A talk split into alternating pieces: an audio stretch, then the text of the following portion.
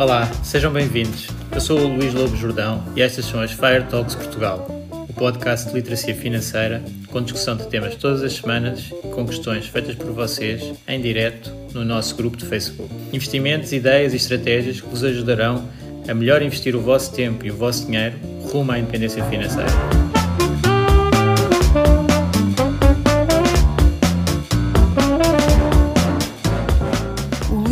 Jordão trabalha nos mercados financeiros há mais de 20 anos. É um analista financeiro certificado pelo CFA Institute, criou o maior fundo português de ações e é atualmente responsável pelos produtos Stoic na SGF. Todas as opiniões expressas pelo Luís e eventuais convidados são exclusivamente suas e não refletem a opinião da SGF ou do CFA Institute. São ideias à data de gravação e estão sujeitas a alterações. Todos os investimentos envolvem riscos. Este podcast tem um intuito meramente informativo e não deve ser tomado como base para decisões de investimento.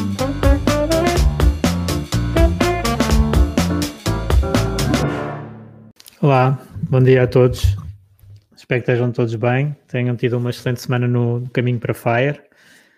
Um, hoje, hoje vamos falar aqui de um, de um tema que, que é mais do, da atualidade. É? Nós normalmente evitamos um pouco, fazemos mais temas de, de, longo prazo, mas este é da atualidade e também tem, tem interesse a longo prazo e é mais esse ângulo que, que eu vou falar. Estou a conseguir ver aqui o comentário do, do, João. Bom dia. Bom dia a todos. Portanto, tenho aqui, consigo ver aqui estes comentários. Uh, e, e, então, uh, vamos falar um bocadinho de, de, inflação e o impacto que teve então nesta, neste início de ano uh, no, nos mercados. nós temos aqui o, um efeito uh, bastante uh, significativo no curto prazo pela evolução da, das taxas de juro, mas um, eh, a inflação é principalmente um problema de longo prazo. Não é? Nós uh, temos aqui algumas ideias de, de, preços que pagávamos há uns anos atrás e o que pagamos hoje. Não sei se querem partilhar assim exemplos de, de bens que, que, se lembrem de pagar um, um valor bastante diferente do que custa hoje. Alguém quer partilhar algum? Eu tinha, estava aqui a ver para este, para este, para este podcast, então, um, um artigo que é do jornal I, uh, do, dos preços do escudo para os euros atuais. Então, eu ainda sou do tempo do escudo, não é? Muitos de vocês também devem ser. Uh, e, e em 99 tínhamos um, uns preços sem escudos e em 2019, então neste artigo fazem a comparação com os preços atuais em euros. Coisas uh, habituais do dia a dia, por exemplo, um café. Não sei se ainda se lembram que o café custava 50 escudos, portanto equivale a 25 cêntimos na altura, agora no mínimo 50 cêntimos, até mais para os 60, 70 cêntimos em alguns sítios. Uh, portanto, mais que duplicou em, em 20 anos, não é? O custo do café. Está aqui alguém que eu não consigo ver quem é que é o nome, mas lanchar, lembra-se de lanchar um croissant misto com leite chocolatado por 100 escudos e ainda trazia troco. Pois é, bem bom, bem bom. Agora é, isso já, já não dava tanto, não é? Portanto, o café temos em 20 anos, a evolução uh, foi, duplicou o preço. Depois também está aqui outro exemplo que é da gasolina, custava um litro 172 escudos, que é o equivalente a 86 cêntimos, agora está num euro e meio mais ou menos. Transportes públicos, uh, por exemplo, um bilhete de metro em Lisboa custava 100 escudos, uh, ou seja, 50 cêntimos, e agora um euro e meio, 300 escudos, portanto triplicou o preço do, do bilhete de metro. Outro preço que estão aqui a pôr também é o tabaco. Pronto, o maço de tabaco custava 370 escudos, 1,85€ e agora custa quase 5 euros. E outro exemplo que dão é o, Big Mac. O Big Mac até é muito usado como medida de preço entre países, até atualmente, para ver se os câmbios estão, estão muito uh, dispares. Uh, mas neste caso, pronto, a evolução de preços, um Big Mac custava uh, eh, 500 escudos, 2,5€ e agora quase 4 euros. Portanto, aqui dá para ver a evolução de, de preços que, pronto, usando o, o exemplo do, do café, o inicial, duplicar em 20 anos, neste caso, é, trata-se de uma taxa de 13 e tal por cento ao ano, portanto, nem, nem parece assim tanto, é? Às vezes as pessoas dizem, ah, eu comprei uma casa, por exemplo, há 20 anos atrás e agora vendi pelo dobro. Pronto, é, é bom, não é? Porque normalmente as casas são montantes altos, mas em termos de taxa de rendibilidade é, são 3 e tal por cento um, ao ano. E, e portanto, aqui a, a inflação nota-se nesta, nestas coisas, portanto, a inflação mede o, o nível de preços do, do país uh, e também pode ser de regiões, como é óbvio, mas o nível de preços e é a subida generalizada desses preços. Portanto, tendencialmente, os preços vão, vão subindo do, dos bens. E, portanto, aquela regra inicial de porque é que nós investimos, nós investimos para uh, compensar essa perda de valor do, do dinheiro. É? Se nós tivermos o dinheiro parado, uh, esse impacto vai ser significativo. Não se nota muito no curto prazo, quando a inflação é relativamente baixa, como temos tido no, nos países mais desenvolvidos já há algum tempo, uh, mas o acumular dessa, dessa taxa ao longo dos anos tem um impacto fortíssimo. É? Vamos imaginar que eu tinha o dinheiro parado uh, neste, neste exemplo do café, não é? Uh, em 20 anos o meu dinheiro vale metade, portanto desvalorizou 50%. Quando nós falamos em ações desvalorizar 50% num ano, ou aqueles cenários mais graves, uh, é, são os pânicos e as crises e uma série de, de problemas. Mas quando temos a inflação lá está, 3, 3 e tal por cento ao ano e em 20 anos perdemos 50% do valor, já não se fala tanto porque é um bocadinho todos os anos e portanto não se nota, mas tem um impacto devastador para quem não, não aplica o, o capital. E portanto como que nos interessa em termos de, de, de capital é o que é que ele pode comprar, não é? Para que é que esse capital serve?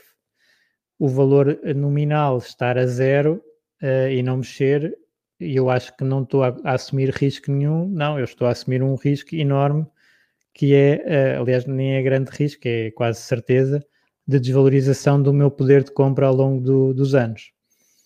Uh, claro que o, essa desvalorização uh, vai ser muito mais significativa em países que tenham inflação alta do que em países que tenham inflação baixa e os últimos 20 anos até foram anos de inflação muito baixa uh, na generalidade dos países e aqui em Portugal também.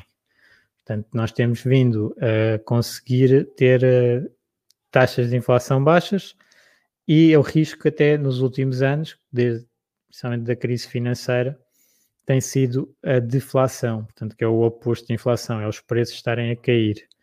E os bancos centrais têm tentado contrariar isso, e conseguido contrariar em alguma medida, portanto, não têm conseguido colocar a taxa de inflação no nível que eh, é genericamente considerado um nível ótimo, que é uma taxa ali à volta de 2%, tem estado abaixo disso nos últimos anos, mas uh, não tem estado a existir deflação uh, que também é problemática. Portanto, aqui na, no, nos preços, o que nós queremos é que exista alguma estabilidade de preços com uh, algum crescimento, porque isso dá até um bocado a ilusão de, de, crescimento que é boa para a generalidade das pessoas. Portanto, nós, nós não gostamos assim de estar a estagnação.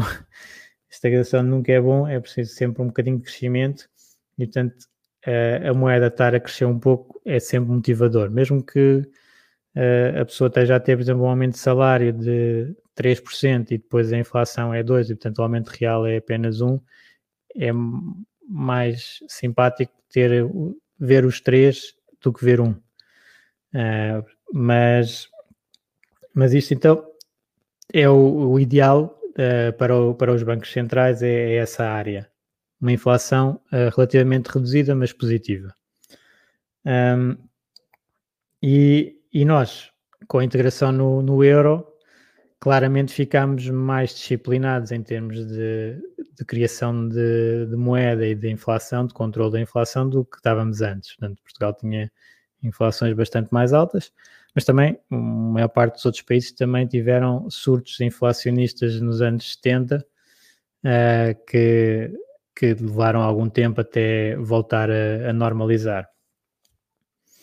Um, aqui na inflação, isto tem um, é uma área mais de macroeconomistas e eu não, não é a área que eu prefiro, uh, macroeconomia, bancos centrais, uh, mas só dando aqui a, a essas ideias, uh, portanto o objetivo é este, de, de um crescimento moderado para as, existir alguma evolução na, na economia, mas conseguir controlar não é, de tanta inflação negativa que é, é tal deflação que faz com que as pessoas uh, comecem a adiar o, a compra de bens porque ficam à espera que o preço deles caia e isso é altamente prejudicial para, para a economia em geral, né? os consumidores deixarem de consumir à espera que os preços caiam, uh, vai, vai-se adiando muito crescimento e, e até se torna uh, impeditivo de, de, crescer, e isso é um fenómeno que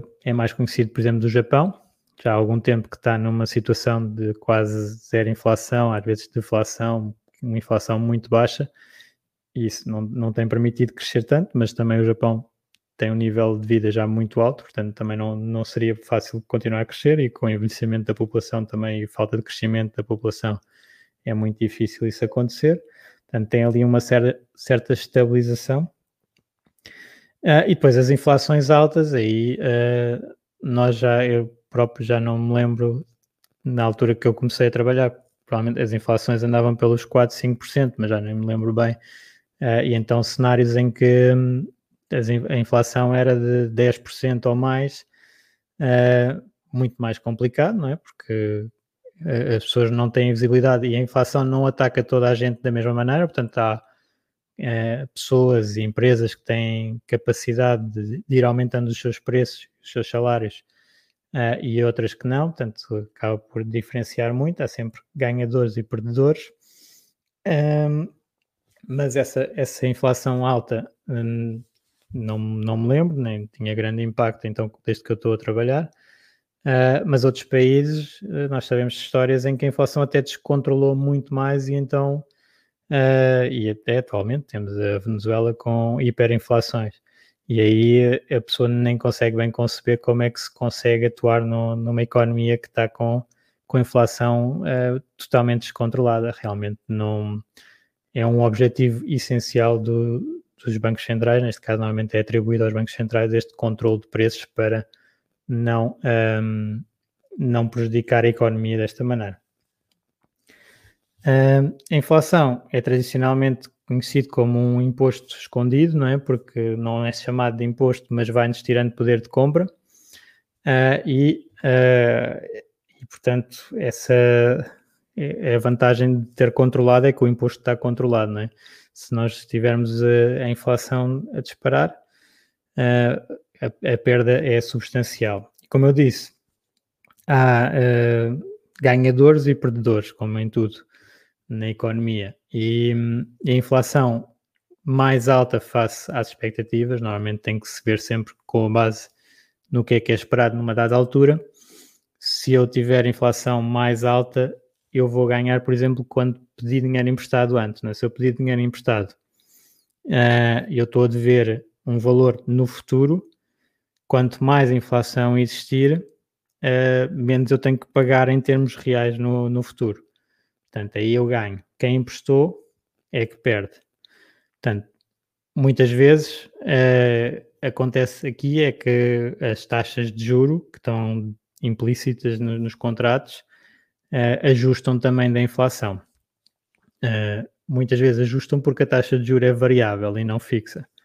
E daí que muitos países que tenham tido inflações mais altas tenham tendência a fazer os contratos de crédito com taxas variáveis. Porquê? Porque já sabem de experiência passada uh, o dano que causou uh, ter um valor de taxa fixa e depois haver inflação. Vamos assumir aqui em Portugal, por exemplo, nos anos 50, 60, provavelmente ainda havia muita taxa fixa e emprestava-se, fazia-se um contrato de crédito, um, vamos imaginar 3%, e depois nos anos 70 a inflação passou para 20%, não é? Quem emprestou e está a receber 3%, mas depois há uma inflação de 20%, claramente está a perder um balúrdio. Portanto, há bocado eu estava a falar né, no exemplo do café de 3% ao ano, destrói 50% do, do poder de compra do, do meu dinheiro em 20 anos.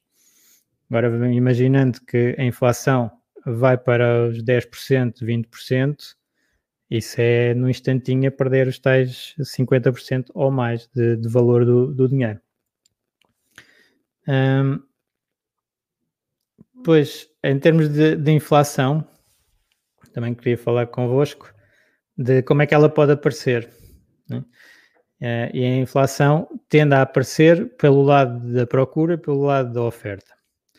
Portanto, do lado da, da oferta, se calhar começava por esse que é o tal exemplo dos anos 70, temos que uh, podemos ter os custos que são uh, incorporados na economia a subir de maneira muito, muito forte e têm que ser passados aos consumidores. Isto foi o que aconteceu então nos anos 70 com as crises petrolíferas. Petróleo subiu uh, muito e, e, esses preços tiveram que ser pagos nos países mais desenvolvidos, portanto, aqui na Europa, nos Estados Unidos, uh, com aumento de preços e contagiou toda a economia. Portanto, depois o preço dos, de, desses bens, como a gasolina, uh, que é utilizada em muitos produtos, uh, ficaram mais caros.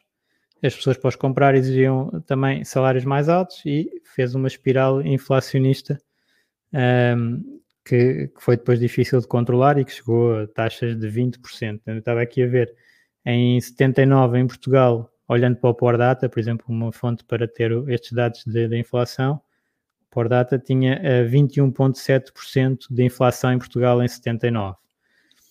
Uh, e pronto, Estados Unidos e, e, mesmo noutros países europeus também as inflações nessa altura eram bastante altas. Um, e então veio do lado dos inputs, dos custos de produção. Outros custos que também no passado fizeram surtos inflacionistas foi da parte alimentar, né? quando temos uh, colheitas que falham e os preços do, dos cereais sobem, uh, pois isso passava facilmente para, para a inflação dos, dos outros bens. Uh, depois temos a parte da procura, não é? Podemos ter a inflação do lado da procura, que é uh, muitas pessoas com mais dinheiro, portanto, quando há crescimento económico, hum, pode-se verificar mais isto, e por isso é que a inflação está muito ligada também ao crescimento económico.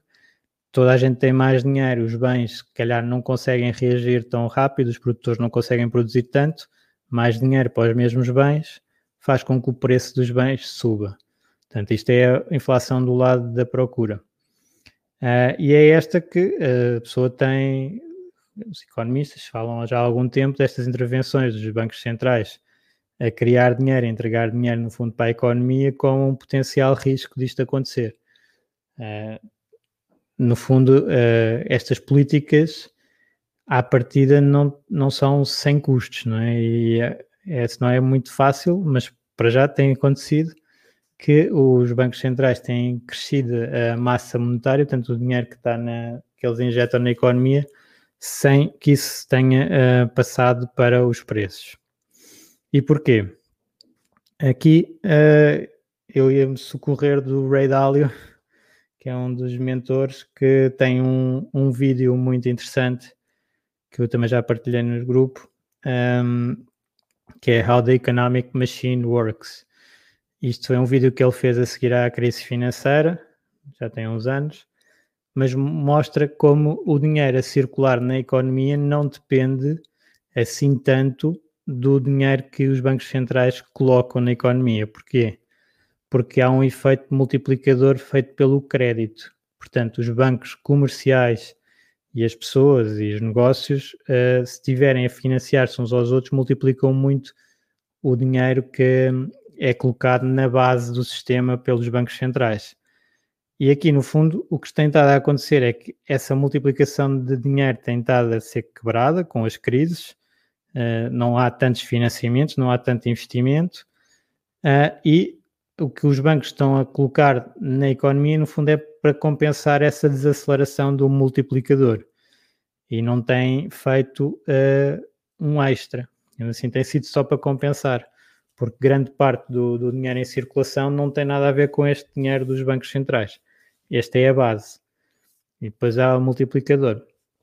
Se o multiplicador está a baixar significativamente, e costuma-se chamar a velocidade do, do dinheiro, a velocidade de circulação do dinheiro está a baixar significativamente, então não há essa pressão, porque o dinheiro real depois à disposição das pessoas para comprar os bens não está a crescer assim tanto. Mas os números de, de impressão de dinheiro dos bancos centrais são astronómicos, portanto, Aqui uh, acaba por ser assustador nesse aspecto, portanto, a, a, base está a crescer muito alta e, portanto, uh, está, está, a crescer imenso. E uh, se nós assumíssemos que o multiplicador voltava para o normal, aí, claro que havia uma inundação de dinheiro na economia e uma crise com, com a inflação a disparar. Mas isso é se, não é? E o que é certo é que atualmente não temos esse multiplicador e portanto o que os bancos estão a fazer é, é, é tentar que não colapse tudo, pronto.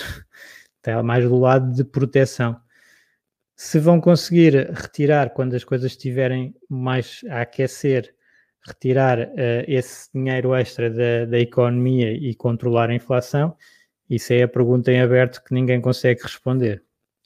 Uh, vamos assumir que, que sim, mas uh, há sempre dúvidas. No entanto, há muitos dados a serem medidos e, portanto, não temos uma situação como no passado em que uh, se calhar era mais difícil de saber uh, como é que está a quantidade de dinheiro a circular na economia. Agora as transações são muito digitais, as estatísticas são provavelmente muito mais robustas e é muito mais fácil de saber se está a haver excesso de, de dinheiro a circulação uh, e que potencialmente cria tal inflação descontrolada. Então, o que é que aconteceu agora este ano? Que, pelos vistos, descontrolou um bocadinho ou uh, as taxas de juros reagiram de uma forma bastante rápida. Portanto, nós temos uh, os planos de apoio também dos governos a, a entrar na economia e, principalmente, fala-se da parte americana e com a eleição do, do Biden e que esta semana até foi aprovado mais um pacote de estímulos de 1,9 trilhões, eh, que é um, são números astronómicos, né? são números uh, sem precedentes uh, de apoio na, na economia. E uh, com esse apoio e a perspectiva da economia começar a normalizar, os mercados começaram a dizer que a inflação prevista para a frente, afinal, não vai ser tão baixa como estavam à espera e começaram a normalizar. Como é que nós vemos isto nos mercados?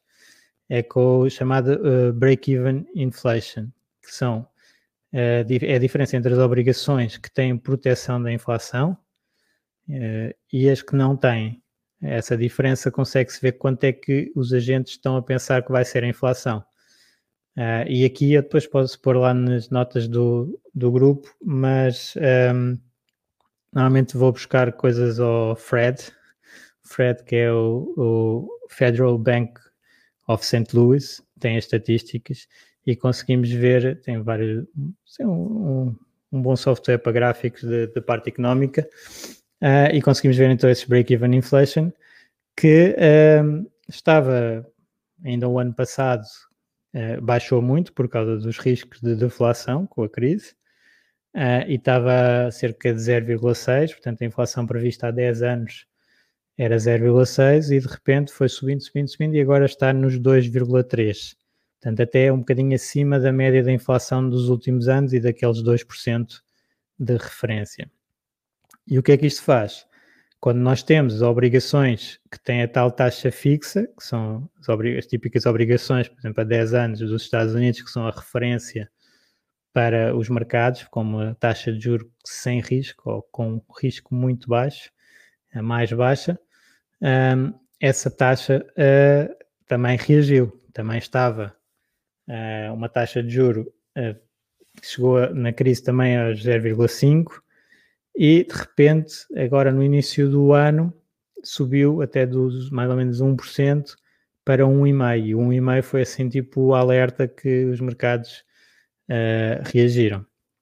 Então aqui é que temos? Temos que, se forem ver o podcast das obrigações, temos o tal risco das obrigações, que é elas são consideradas com menos risco, mas um risco que existe sempre nas obrigações de taxa fixa é da subida de taxas de juros do mercado que faz desvalorizar as que nós já temos. Portanto, se nós temos uma obrigação que tem uma taxa de meio por cento e de repente no mercado está a um e meio, o que é que isto vai fazer? Vai fazer com que a nossa obrigação, o preço da obrigação tenha que desvalorizar para depois estar a render o mesmo que está no mercado, os tais um e meio. Um, e estas, estas uh, obrigações, então, desvalorizaram uh, com algum significado neste início de ano. Portanto, cerca de 10% mais ou menos. E até as obrigações mais longas, que foram as estrelas, mais longas é que têm mais anos. Quanto mais anos tiverem as obrigações, maior é este impacto, que é medido pelo tal uh, Modified Duration. Está a ficar um bocadinho técnico, mas, uh, portanto, é, é a duração, é quanto é que a obrigação vai desvalorizar com uma subida de 1% da taxa de juro. Foi mais ou menos o, o que aconteceu. Uh, dos tais uh, meio para 1,5. E a obrigação, por exemplo, a 20 anos, que eram as que estavam com grande performance o ano passado, porque foram as que melhor protegeram, não é? quando, as quando as taxas de juros caem, as obrigações valorizam, e portanto, as taxas de juros caíram o ano passado com a crise, as obrigações desvalorizaram. Agora foi o contrário, e então elas, eh, se formos ver o ETF dessas obrigações, o TLT, desde o início do ano, essas obrigações quase sem risco caíram 13,7%. Obrigações americanas a 20 anos. Uh, isto tem a ver com as expectativas de inflação. Portanto, está relacionado a evolução das taxas de juros com, com, com as expectativas de inflação. E, e, aqui também, às vezes, perguntam-me: então, mas esta, uh, as taxas de juros subiram, mas os bancos centrais não estão a subir as taxas de juros? E aqui não. Uh, os bancos centrais continuam com a taxa de juros que eles controlam, que é de curto prazo. Uh, e estas taxas são as de mercado, são de longo prazo, são estabelecidas pelo mercado. Aqui os bancos centrais tipicamente não atuam tanto. É mais os agentes económicos que vão colocando as suas expectativas de taxas de juros para, para a frente. Uh, eu estava a dizer, tipicamente não controlam porque uh, atualmente até uh, têm estado a, intervir na, nas vários pontos comprando obrigações, portanto, aqueles chamado quantitative easing e, e, as compras de ativos que os bancos centrais têm estado a fazer. Portanto, inclusivamente esta semana o Banco Central Europeu disse que ia continuar a comprar nessa zona para manter as taxas baixas. Portanto, aqui atua, eles não definem a taxa, a taxa está no mercado, mas claro que se eles forem compradores de obrigações, então vão fazer com que o preço delas suba e a taxa implícita baixe. Portanto, vão tentando controlar as taxas desse género, de, de, dessa maneira. Mas o que é certo é que as taxas americanas subiram então para 1,5. E o que é que isso, o que é que isso fez? Fez, como são a referência para a avaliação de todos os outros ativos na economia, fez com que os ativos, uh, alguns ativos desvalorizassem, uns mais que outros. Portanto, neste caso, quais é que levaram assim um impacto mais forte, para além das obrigações, que não têm, que é mecânico, não é? As taxas sobem os preços descem, e quanto maior a duração, quanto maiores os anos que têm as obrigações, maior é esse impacto. Também os ativos que têm uh, chamada duração mais longa, ou que têm expectativas dos cash flows, do dinheiro que vão gerar, mais no futuro são os que vão desvalorizar mais. Foram aqui as tecnológicas.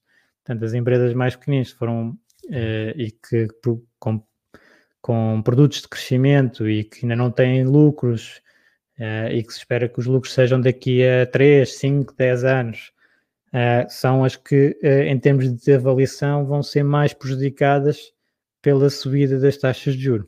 Claro que o negócio deles pode estar a correr muito bem na mesma, se calhar ainda melhor, porque as taxas de juros estão a subir porque a economia está, está a melhorar e, e eles até podem estar com melhores projeções para o futuro. mas depois descontamos essas melhores projeções, ainda que sejam melhores, mas se calhar elas não mexeram assim tanto porque já estavam muito esticadas, uh, descontamos em uma taxa mais alta e se eu desconto algo no futuro a uma taxa mais alta, então o valor hoje vai ser muito menor.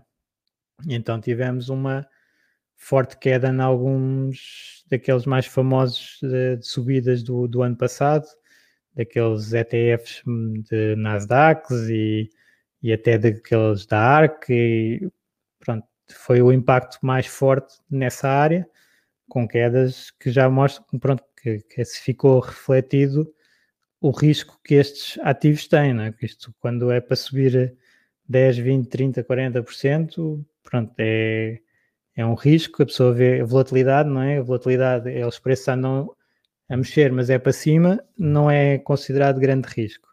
Depois, de repente, é, são preços a cair 10, 20, 30, 40, 50%, e aí já se considera mais risco. Mas pronto, o risco esteve sempre lá. E temos aqui este efeito, portanto, esta subida das taxas de juro, uh, com expectativas de inflação mais alta, uh, fez com que esses ativos fossem mais penalizados. Pode ser uma coisa de muito curto prazo e pode já reverter, uh, e pode não fazer. Mas há sempre, lá está, os ganhadores e perdedores. Neste caso, esses foram mais afetados quem é que foi mais beneficiado? Setores mais cíclicos da economia, mais ligados às matérias-primas, por exemplo. As empresas petrolíferas que foram hiper afetadas o ano passado, agora foram as que recuperaram e estão a atingir, uh, estão a subir significativamente. Uh, empresas cíclicas de industriais e de, uh, desse, dessa área, das matérias-primas, químicas, Uh, essa área foi então beneficiada, neste caso, com uh, a economia estar a crescer mais e ter estes planos de estímulos e eventualmente a inflação. O preço do petróleo subir também, portanto, é um bocadinho a reversão do que aconteceu o ano passado uh, e que é o típico, por isso é que nós gostamos de ter portfólios diversificados, para ter as várias áreas e nunca haver uma uh, a condicionar totalmente o nosso portfólio. Um, áreas negativas, para além das tecnológicas, que é o tal efeito de, de longo prazo a trazer portanto, valores do, do futuro para o, para o presente são descontados a uma taxa mais alta e valem menos, temos empresas também com muita dívida ou muito sensíveis à, à taxa de juros, como as utilities, as elétricas, as telecomunicações e os bancos. Uh, todos os que tenham assim um perfil mais de, de tipo obrigação uh, acabam por ser mais afetados.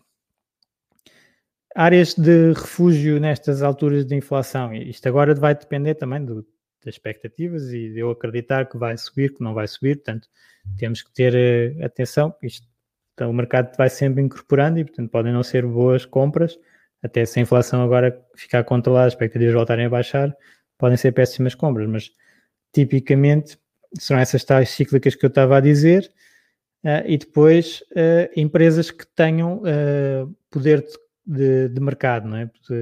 empresas que tenham que sejam muito competitivas, margens muito altas, são muito melhores a suportar a inflação do que empresas com margens relativamente baixas e que estejam no mercado muito competitivo. Portanto, nós aí claramente é preferível ter essas, essas empresas que conseguem passar o aumento de preços. E as ações, em geral, é o, um dos melhores ativos para compensar a inflação. Que a inflação é aumento do, do preço dos bens.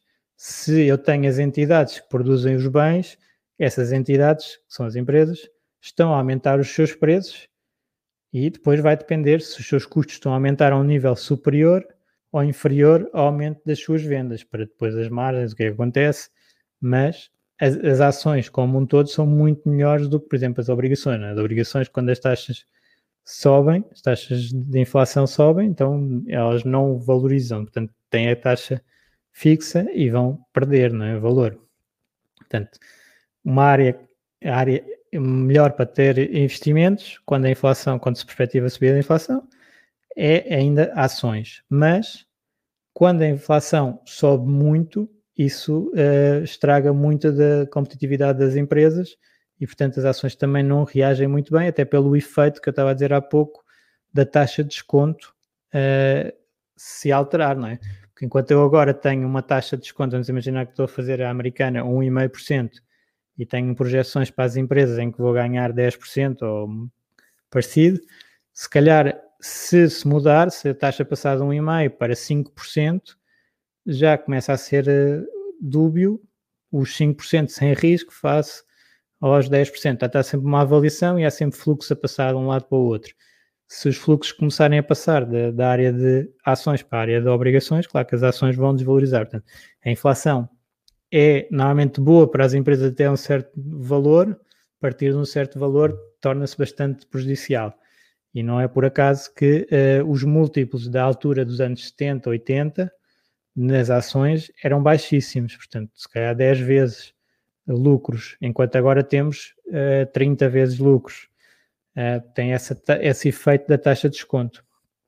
E, portanto, as empresas são uh, um bom mecanismo para, para conseguir contrair a inflação, mas a valorização dessas ações pode afetar mais.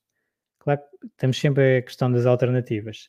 Um, e a parte de, obrigações vai ser negativa até se atingir uma taxa que depois seja tão alta que já vai voltar a, a recuperar ou pelo menos manter.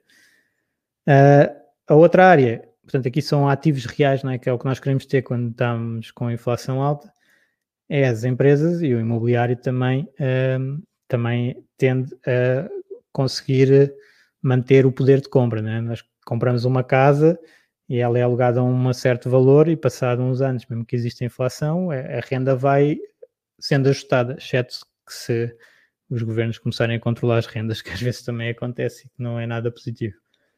Uh, mas ativos reais, o valor à partida vai se manter desses ativos no longo prazo. Também tem o efeito no preço das casas do aumento da taxa de juros, não é? porque nós se conseguimos agora um financiamento para uma casa uh, um certo valor, uma prestação relativamente baixa, porque a taxa de juros é alta, é baixa. Um, se a taxa de juros fica mais alta, claro que é muito mais difícil pagar essa mesma prestação. O que é que vai fazer? Vai fazer uma pressão para baixo no preço da, da casa. Uh, agora, o que é que nós temos, temos, estamos a ver aqui alguma subida da inflação, até porque a economia tem estado a recuperar, principalmente nos Estados Unidos, e as vacinações nos Estados Unidos estão a ir muito mais rápido do que aqui, portanto, pronto, Portugal não, não conta em termos de, de economia mundial, uh, o que conta é os Estados Unidos, e, um, está a ser, está a avançar rapidamente, e se tivermos o efeito que tivemos, por exemplo, na, na China, quando as coisas normalizaram, podemos ter aqui muito revenge spending, portanto, as pessoas estão a poupar muito mais do que habitualmente por estarem fechadas em casa, é claro que é dividida a economia, certos grupos da população estão a poupar imenso, outros grupos estão a sofrer bastante dificuldades, uh, mas no agregado o que tem visto é uma taxa de poupança mais alta. Quando a economia abrir, as pessoas uh, se calhar vão gastar muito mais do que estavam a gastar antes, porque acumularam, não é? E vêm com o revenge spending. Uh, e em termos de viagens também provavelmente vai ter algum impacto ver é se o desconfinamento realmente uh, funciona sem, sem grandes percalços. Um, okay. Depois, uh, só de falar aqui também da inflação e entre diferentes países, que isto é um efeito que também eu vejo uh, ser feito muitos erros, principalmente com, com os nossos amigos do, do Brasil, que um, que nós temos uh, inflações completamente diferentes e, portanto, as taxas de um país e do outro uh, são muito diferentes. E não se pode comparar, uh, por exemplo, ter 2% em Portugal não é igual a 2% no Brasil e, se calhar, não é igual a 8% no Brasil. Se nós tivermos uma diferença de, vamos imaginar, 6% nas taxas de inflação entre dois blocos, o câmbio vai tender a ajustar esse, essa diferença. Isto não é matemático, não está sempre certo, ou seja, não tenho inflação de 2% em Portugal, 8% no, no Brasil e o câmbio do real vai cair 6% naquele ano, não. Uh, pode até valorizar nesse ano uh, e depois valorizar no seguinte, e depois de repente cai uh, esses 6% ao ano durante 3 anos ou 4, portanto cai 20%, 30% de uma vez. Agora, a tendência de longo prazo é de refletir a diferença de câmbio, refletir a diferença de inflações entre o, os países. E, portanto, temos que ter sempre muita atenção a olhar para os rendimentos reais uh, nos vários países. Portanto, se eu tiver um ativo que me dá 10%, por exemplo, no Brasil, e a taxa de inflação é 6, acho que agora a taxa já está bastante mais baixa, mas durante alguns tempos foi isso, uh, quer dizer que eu tenho real uh, 4. Né? Tenho que comparar com, por exemplo, em Portugal, 2%, uma taxa de 2% e zero de inflação é 2. Portanto, é quando eu estou a ver ativos é 10 contra 2, quando eu estou a ver nos reais é 4 contra 2. Portanto, temos que ter uh, muito, muito, e é mais arriscado ter no Brasil do que na Europa, tipicamente, considera-se assim. Portanto, diferentes taxas de inflação entre países implicam uh, que os ativos nesses países tenham taxas de rentabilidade diferentes e temos que ajustar e que o câmbio uh, vá ajustando destes, destas diferenças ao longo do, do tempo. Um, era um bocado isto. Não sei se há alguma, alguma dúvida aqui da, das inflações e das taxas de juro e do, dos câmbios. Um, alguma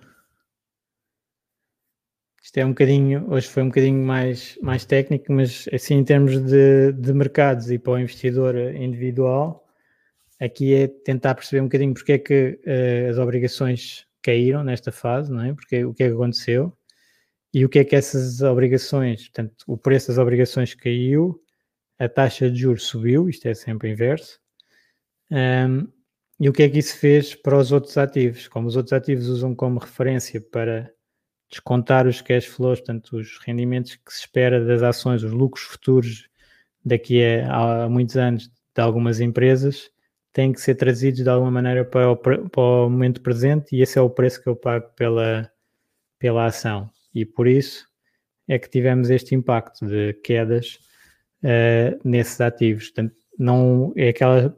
Eu já tenho tentado passar esta mensagem que é uh, o negócio pode estar exatamente igual um, podemos estar a vender uh, até mais, uh, aliás, com grande probabilidade, um, estas empresas estão a vender mais, o, a tecnologia continua a ser introduzida no, nas economias, mas por um lado já está previsto, já está nas avaliações que vão vender mais, portanto, quando, quando se faz o que está previsto, o mercado não recompensa. Só quando se faz melhor do que está previsto é que o mercado recompensa e se fizermos pior, eh, temos uma grande penalização. Isso é uma questão. Portanto, o, modelo, o negócio, o mercado não mudou. Uh, o que mudou foi o desconto que eu trago as coisas para o presente. E isso tem a ver com uh, algo que não tem nada a ver com a empresa em concreto e que influencia todo o mercado e umas mais que outras, porque umas têm mais uh, retornos previstos para o futuro do que para o presente. Né? Uh, e isso faz com que tenhamos estas flutuações na, nas ações que não tem nada a ver com, com a tecnologia, com o negócio, pode estar tudo igual e valer metade, assim de um dia para o outro. Isso é o que nós temos que ter atenção uh, nos mercados financeiros, porque tem a ver com a avaliação. Tenho aqui uma pergunta. Uh, imagina que alguém vive na Venezuela agora, há alguma forma de se proteger de uma inflação de seis dígitos uma pessoa que tenha ouro, por exemplo, e vai vendendo, consegue ir tendo liquidez suficiente durante um mês.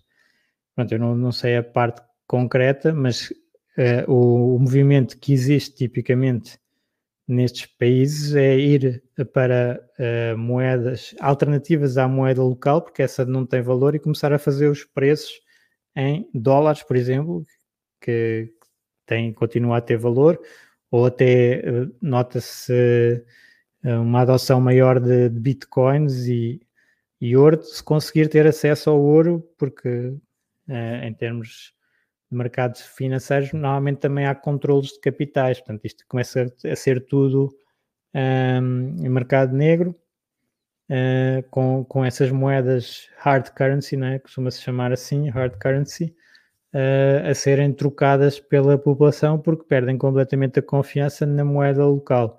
E isso pode também ser, pronto, em circuitos alternativos como os tais uh, bitcoins, é uma de, das utilizações de, da moeda que se tem visto cada vez mais é, nessas situações de grande instabilidade uh, no, no país. Mas eu não sou expert nisto, nem, nem sabia muito bem como, como reagir, mas a ideia é essa, se calhar, estando a viver num país mais suscetível disto, ter sempre algum hard currency, que seria os euros, os dólares, um, ehm, ter uh, ouro, sim, às vezes até se começa com trocar bens, né? Que possam ser guardados, tipo tabacos e álcool, uh, coisas do género, porque deixa de funcionar a moeda. Ok. E é esta pergunta. Uh, espero que tenha ajudado, mas é, é muito difícil. É uma situação que nós nem, nem conseguimos bem perceber uh, destas hiperinflações. Eu lembro de me falarem do exemplo da Alemanha, uh, que acabou por ter ori origem como consequência os nazis tomarem o poder, né, depois da hiperinflação e de, de estar caótica a Alemanha, uh, em que hum, a pessoa pagava um balúrdio ia jantar, pagava um balúrdio pelo vinho e depois uh, só a, a garrafa valia mais do que tinha pago na noite anterior por causa da, do preço mudar completamente. Não, não é bem concebível para nós. Uh, outra pergunta tenho aqui. Ter investimentos em ETFs do mercado americano ou até global pode ser uma boa estratégia para combater isto.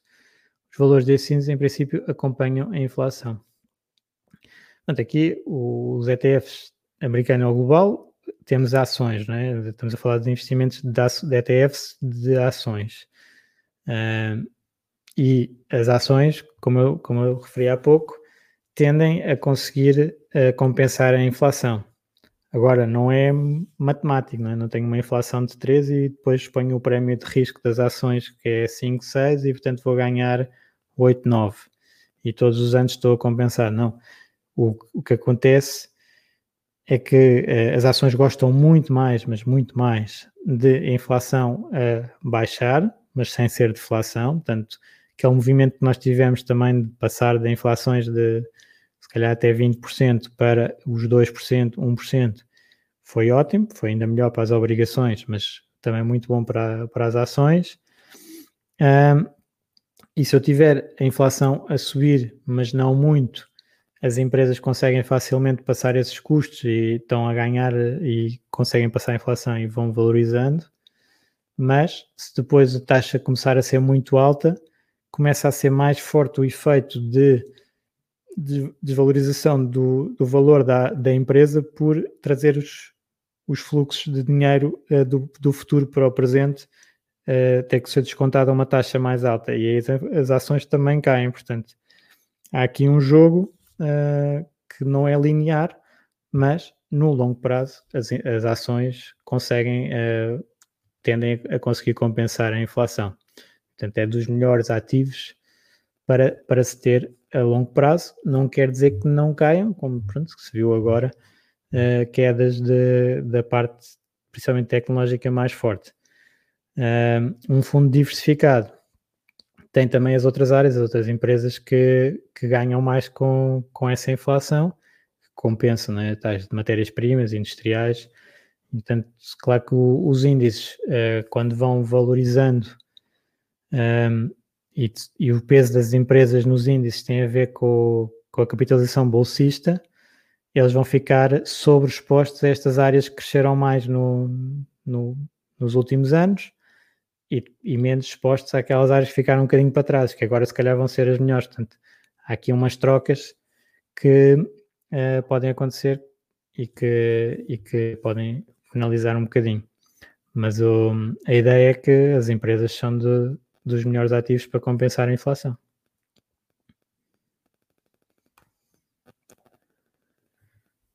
Ok. Então, só aqui fazendo um, um bocadinho do resumo do que, do que tivemos a falar da inflação hoje. Portanto, a inflação é uma variável uh, de macroeconomia que normalmente é a responsabilidade do Banco Central de controlar.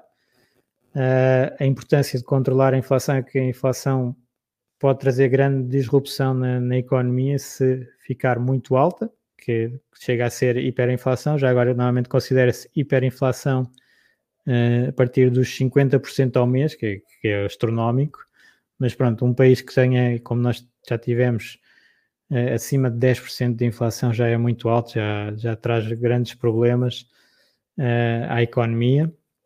Por ser um imposto escondido, não é? porque eu tenho aquele dinheiro e quando vou comprar as coisas, aquele dinheiro já não serve para tanto, cada vez menos, e mesmo uma taxa de, de inflação, como estávamos a falar, de 3,5%, que é, não, é, não parece assim nada de extraordinário, faz com que em 20 anos eu perca metade do, do meu capital, né, em termos de consumo, que é o exemplo do café. O café em 99 custava uh, 50 escudos, ou seja, 25 cêntimos, agora custa 50 cêntimos, até um bocadinho mais. Portanto, foi 100% de aumento em 20 anos, 100% de aumento em 20 anos é 13 e tal por cento ao ano, uh, e, uh, e portanto tem um impacto forte.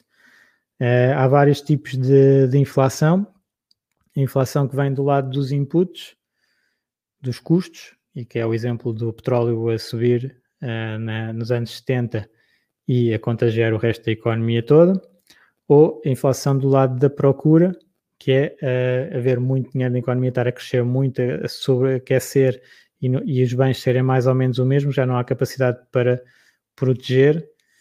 E alguém me fez aqui agora uma pergunta que eu esqueci-me, realmente. As obrigações indexadas à inflação. Eu tinha aqui esse também.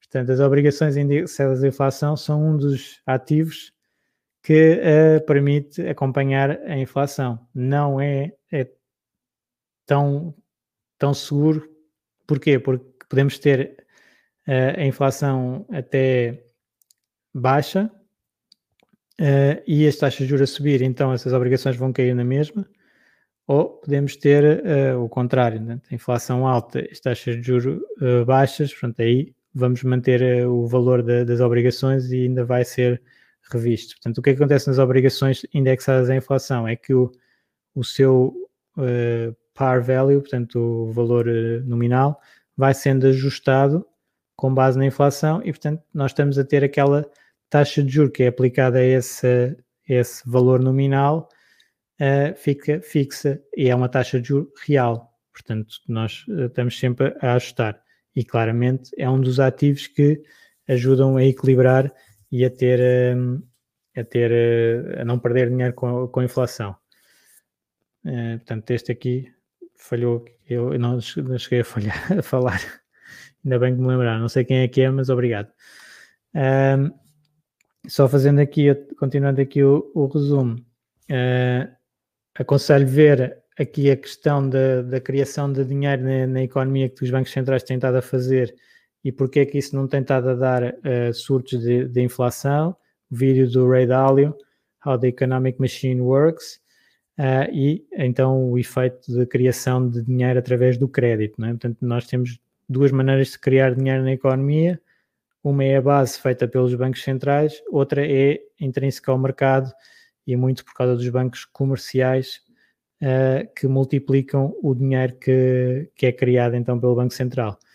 Uh, neste caso, os bancos centrais acabam por ter estado nos últimos anos a aumentar muito essa base. Uh, porquê? Porque a economia não está a multiplicar do outro lado e, portanto, eles são só a equilibrar. Se não tivesse este apoio dos bancos centrais, provavelmente estaríamos com uma deflação muito forte, como aconteceu na Grande Depressão Americana e que teve consequências muito graves. E por isso é que agora a política tem sido outra. Não, não sabemos é se não, mais para a frente não vamos pagar aqui algum custo uh, desta outra política, porque normalmente não há nada, não há almoços grátis, não é? Portanto, Uh, temos tido é, também uma, há uma razão para isto estar a correr bem em termos de colocar dinheiro na economia e não estar a ter surtos e grandes uh, deslocações, que é todo o mundo estar a fazer isto. Portanto, grandes, os maiores bancos centrais estão todos a fazer o mesmo e, portanto, não há um que esteja a fazer e que depois a sua moeda possa perder completamente a confiança do mercado e ficar altamente desvalorizada.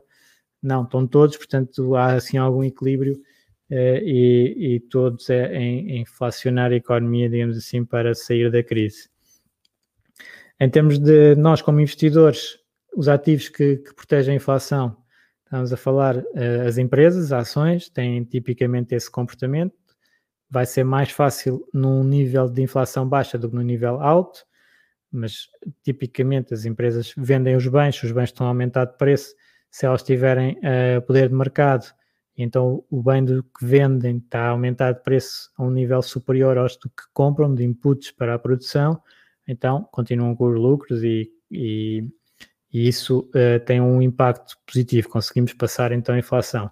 Claro que temos o outro lado que é a taxa de desconto, a valorização dessa empresa pode cair na mesma, uh, porque temos uma alternativa melhor, não é? Que é a taxa de desconto serve um bocadinho como alternativa. Se eu há uns tempos comparava os rendimentos das ações com uma taxa de meio por cento e agora comparo com uma de 1,5%, tendencialmente fica menos favorável para as ações, na, na margem fica menos favorável.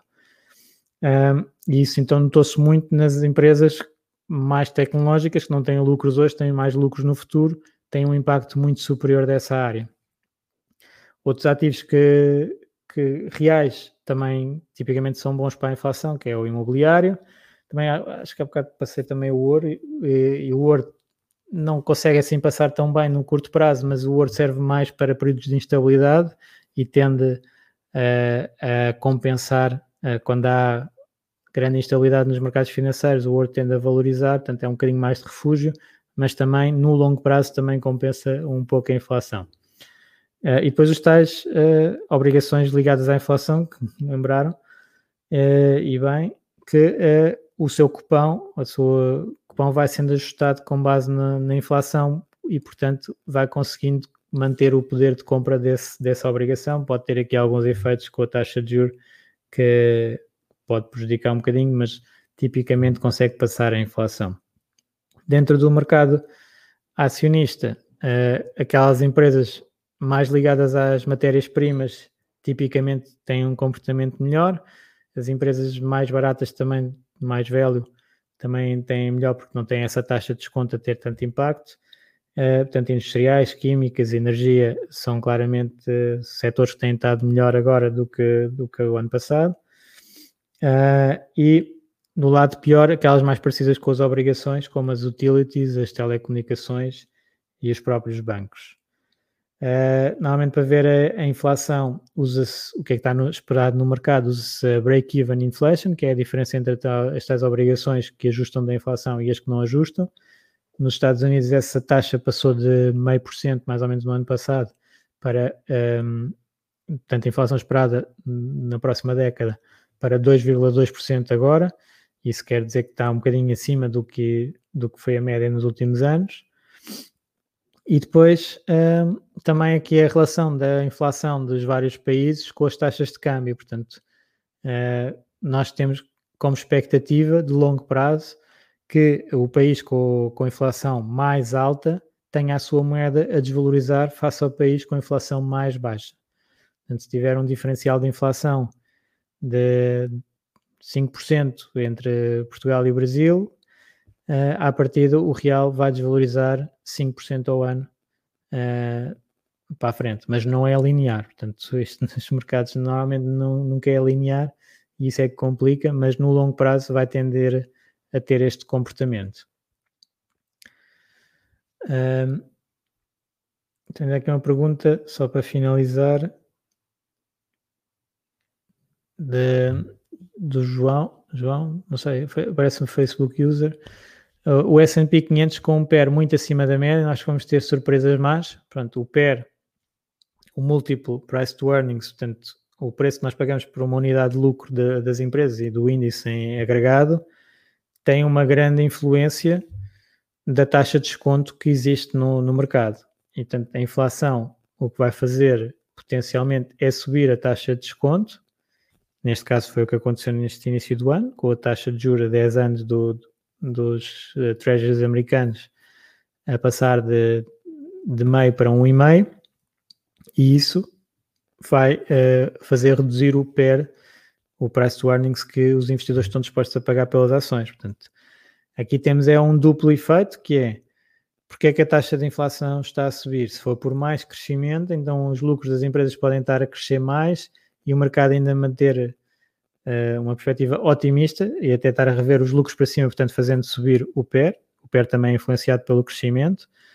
Uh, eu posso ter o PER a crescer com a inflação, porque o crescimento ainda é mais do que a inflação e das taxas de juros, uh, e o que está incorporado nas taxas de juros. Portanto, tenho essa parte no lado positivo e depois tenho no lado negativo que trago os rendimentos do futuro a uma taxa mais alta para o presente e, portanto, sou penalizado. Temos aqui dois efeitos contrários. Se o efeito da taxa de desconto for claramente superior ao outro, então é, é natural que o múltiplo baixe e, e as ações tenham um, uma queda. Aqui nós também, já, acho que esta mensagem também já tenho passado várias vezes, que é eh, nós quando estamos no mercado não vamos estar à espera de não ter quedas. Nós temos que estar preparados é para as quedas. Portanto, uh, se o, o múltiplo corrigir um pouco, nós à partida temos que ter é, ativos que sejam mais sólidos face a essa correção, mas uh, vamos ter que suportar as quedas para depois no, no, longo prazo ter resultados positivos. Portanto, isso é sempre aqui um bocado a, a filosofia. Não, nunca dá para acertar e cada vez quem achar que vai sair do mercado quando a altura que as taxas estão a subir e depois vai entrar quando estiver a descer ou pronto, tentar acertar nesses vários pontos, uh, eu desejo muita sorte porque não vai ser fácil. Um, mas sim, há aqui um impacto negativo na, da subida de taxas de juro, que pode, a subida de taxas de juros pode ter a ver com a inflação. Temos aqui, que não, não falei ainda uh, muito, mas os bancos centrais, falei só um bocadinho, mas os bancos centrais, uh, a postura que eles têm tido é de tolerar mais inflação do que eh, era a expectativa anterior, ou seja, estão mais flexíveis para suportar alguma inflação sem atuarem com subida de taxa de juros e até a mensagem que têm estado a passar é que vão controlar as taxas de juros num nível baixo com a compra de ativos. Portanto, há aqui um suporte uh, dos bancos centrais ao mercado, não deixar uh, as taxas de juro de mercado evoluírem de forma muito desfavorável. Portanto, aqui temos um positivo. Depois depende se eu acredito que os bancos centrais conseguem mesmo fazer isto ou se uh, não conseguem, se podem falhar. E, portanto, há aqui pronto, muitas expectativas dos investidores a serem incorporadas e isto vai-se vai -se vendo ao, ao, longo dos tempos. E pronto, aqui uma horinha de inflação, uh, já vimos aqui bastantes coisas. Uh, depois lá no grupo, se, se faltar alguma parte, eu vou tentar Vou partilhar aqui algumas das fontes e aquele vídeo do Ray Dalio uh, e áreas onde conseguem ir buscar dados de inflação uh, para depois uh, verem, verem no grupo.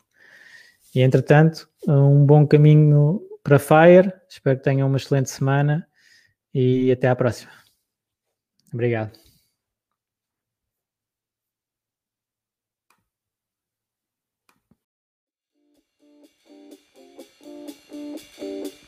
Obrigado por ouvires. Junta-te à discussão através do grupo Fire Talks Portugal no Facebook e não te esqueças de ver a descrição onde poderás encontrar mais informações. Até à próxima!